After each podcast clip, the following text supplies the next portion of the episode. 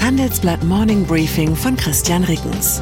Gelesen von Peter Hofmann.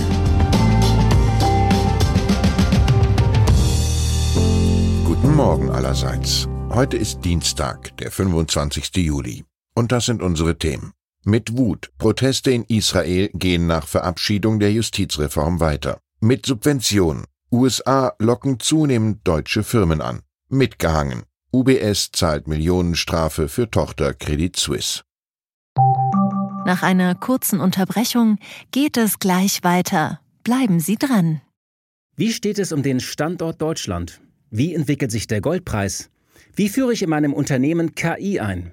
Ich bin Horst von Butler, Chefredakteur der Wirtschaftswoche und jeden Tag liefern wir Ihnen Analysen, Kommentare, Reportagen und Hintergründe, damit Sie fundierte Entscheidungen treffen können. Sei es für Ihr Geld, Ihre Immobilien, für Ihre Karriere oder für das eigene Unternehmen. Wir begleiten Sie beim nächsten Schritt und wir denken an den nächsten Schritt. Für unsere journalistische Arbeit wurden wir jetzt sogar mit dem European Publishing Award ausgezeichnet als Magazin des Jahres und das wollen wir mit Ihnen feiern.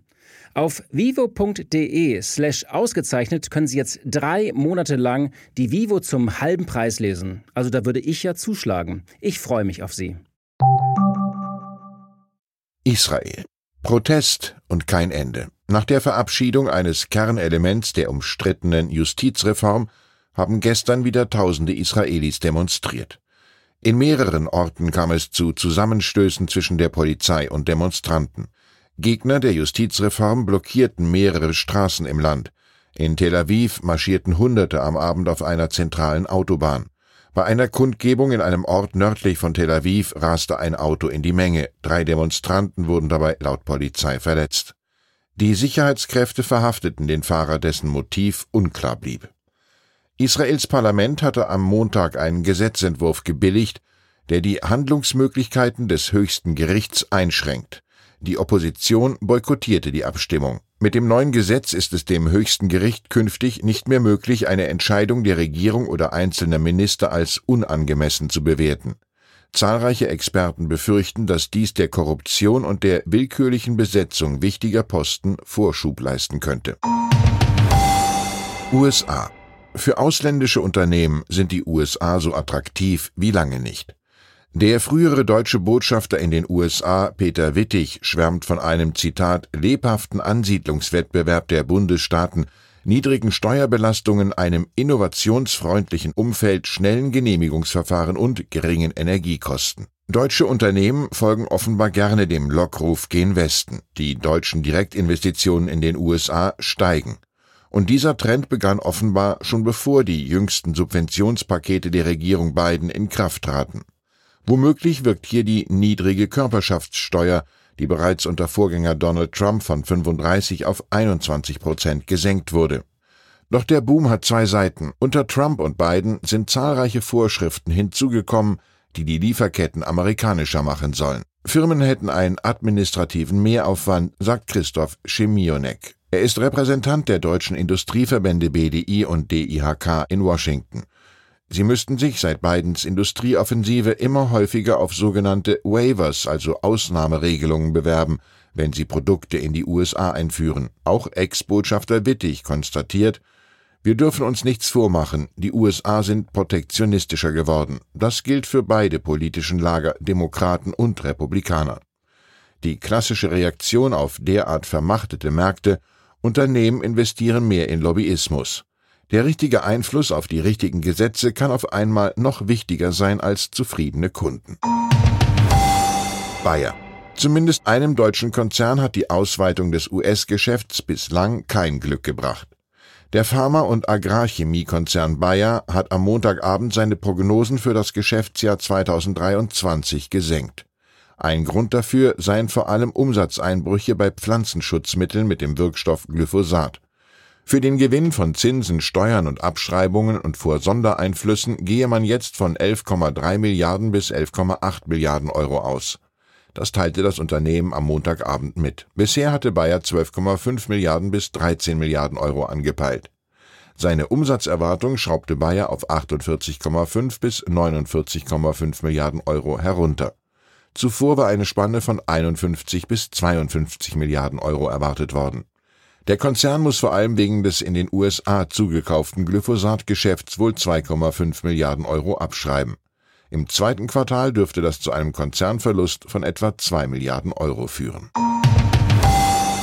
UBS. Finanzielles Reinemachen stand gestern auch bei der UBS auf dem Programm.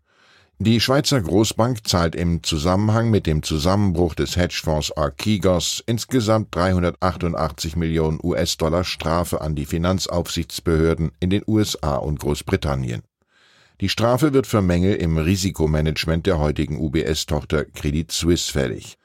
Der Skandal um Archegos hatte der Credit Suisse Mitte März 2021 einen Verlust von 5 Milliarden US-Dollar eingebrockt. Er verschärfte die Vertrauenskrise, von der sich die einst zweitgrößte Schweizer Bank nie wieder erholte. Die Krise gipfelte zwei Jahre später in einer massenhaften Kundenflucht und einer staatlich orchestrierten Notrettung durch die UBS. Tiersuche. Der Satz des gestrigen Tages stammt für mich vom Bürgermeister der Gemeinde Kleinmachnow bei Berlin. Die Tendenz geht eindeutig in Richtung Wildschwein, sagte Michael Grubert bei einer Pressekonferenz. Das Ergebnis einer verdächtigen Kot- und Haarprobe hatte zuvor ergeben, erstere stammt von einem Pflanzenfresser, zweitere ist eher borstiger Natur.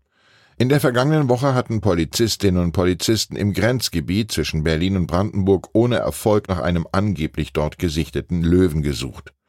Ich denke, wir tun gut daran, sensibel mit dem Thema umzugehen und uns vor abwertenden Zuschreibungen zu hüten. Wir können nicht wissen, ob wir es nicht womöglich mit einem Wildschwein zu tun haben, das sich schon immer eher als Löwe gefühlt hat. Vielleicht fühlt es sich nun zurückgesetzt, weil man behördlicherweise seine vegane Lebensweise und seine Fellqualität kritisiert. Deshalb rufen wir der unbekannten Kreatur auf diesem Wege aufmunternd zu, im Magen Klee oder Reh, beides ist okay, ob Borste außen oder Pelz, uns gefällt's. Ich wünsche Ihnen einen Tag, an dem Sie Ihr inneres Tier erspüren. Herzliche Grüße, Ihr Christian Reckens. PS Postskriptum. Gut gebrüllt Löwe oder doch eher als Bettvorleger gelandet? Der CDU-Vorsitzende Friedrich Merz steht in der Kritik. Am Sonntag äußerte er sich zu einer möglichen Kooperation seiner Partei mit der AfD auf kommunaler Ebene. Einen Tag später ruderte er nach heftigem innerparteilichem Widerspruch via Twitter zurück. Wie bewerten Sie Merz ursprüngliche Aussage und seine Kommunikationsstrategie? Wäre Merz aus Ihrer Sicht der richtige Kanzlerkandidat für die CDU?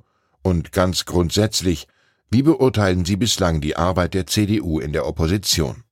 Schreiben Sie uns Ihre Meinung in fünf Sätzen an forum.handelsblatt.com. Ausgewählte Beiträge veröffentlichen wir mit Namensnennung am Donnerstag gedruckt und online. Zur aktuellen Lage in der Ukraine. EU bremst Russlands Pläne. Nur noch 40 Prozent ihres Getreides exportiert die Ukraine über das Schwarze Meer, den Rest über die EU. Russlands Drohungen beschleunigen den Aufbau neuer Handelsrouten. Verteidigungsminister Pistorius plant über 20 Milliarden Euro für Munition. Die Beschaffung von Geschossen habe oberste Priorität. Verteidigungsminister Pistorius plant bis 2031 Investitionen von über 20 Milliarden Euro. Weitere Nachrichten finden Sie fortlaufend auf handelsblatt.com/Ukraine. Die deutsche Wirtschaft steht vor neuen Herausforderungen. Und Sie möchten aktiv die Zukunft mitgestalten? Dann sind Sie beim Handelsblatt CFO Summit 2024 genau richtig. Erleben Sie hochkarätige Speaker und CFOs renommierter Unternehmen wie Amazon, Google oder SAP Seien Sie Teil dieses exklusiven Gipfeltreffens am 11. und 12. Juni in Düsseldorf. Mit dem Code Podcast sparen Sie bei der Anmeldung 15%. Alle weiteren Infos unter handelsblatt-cfo-summit.de.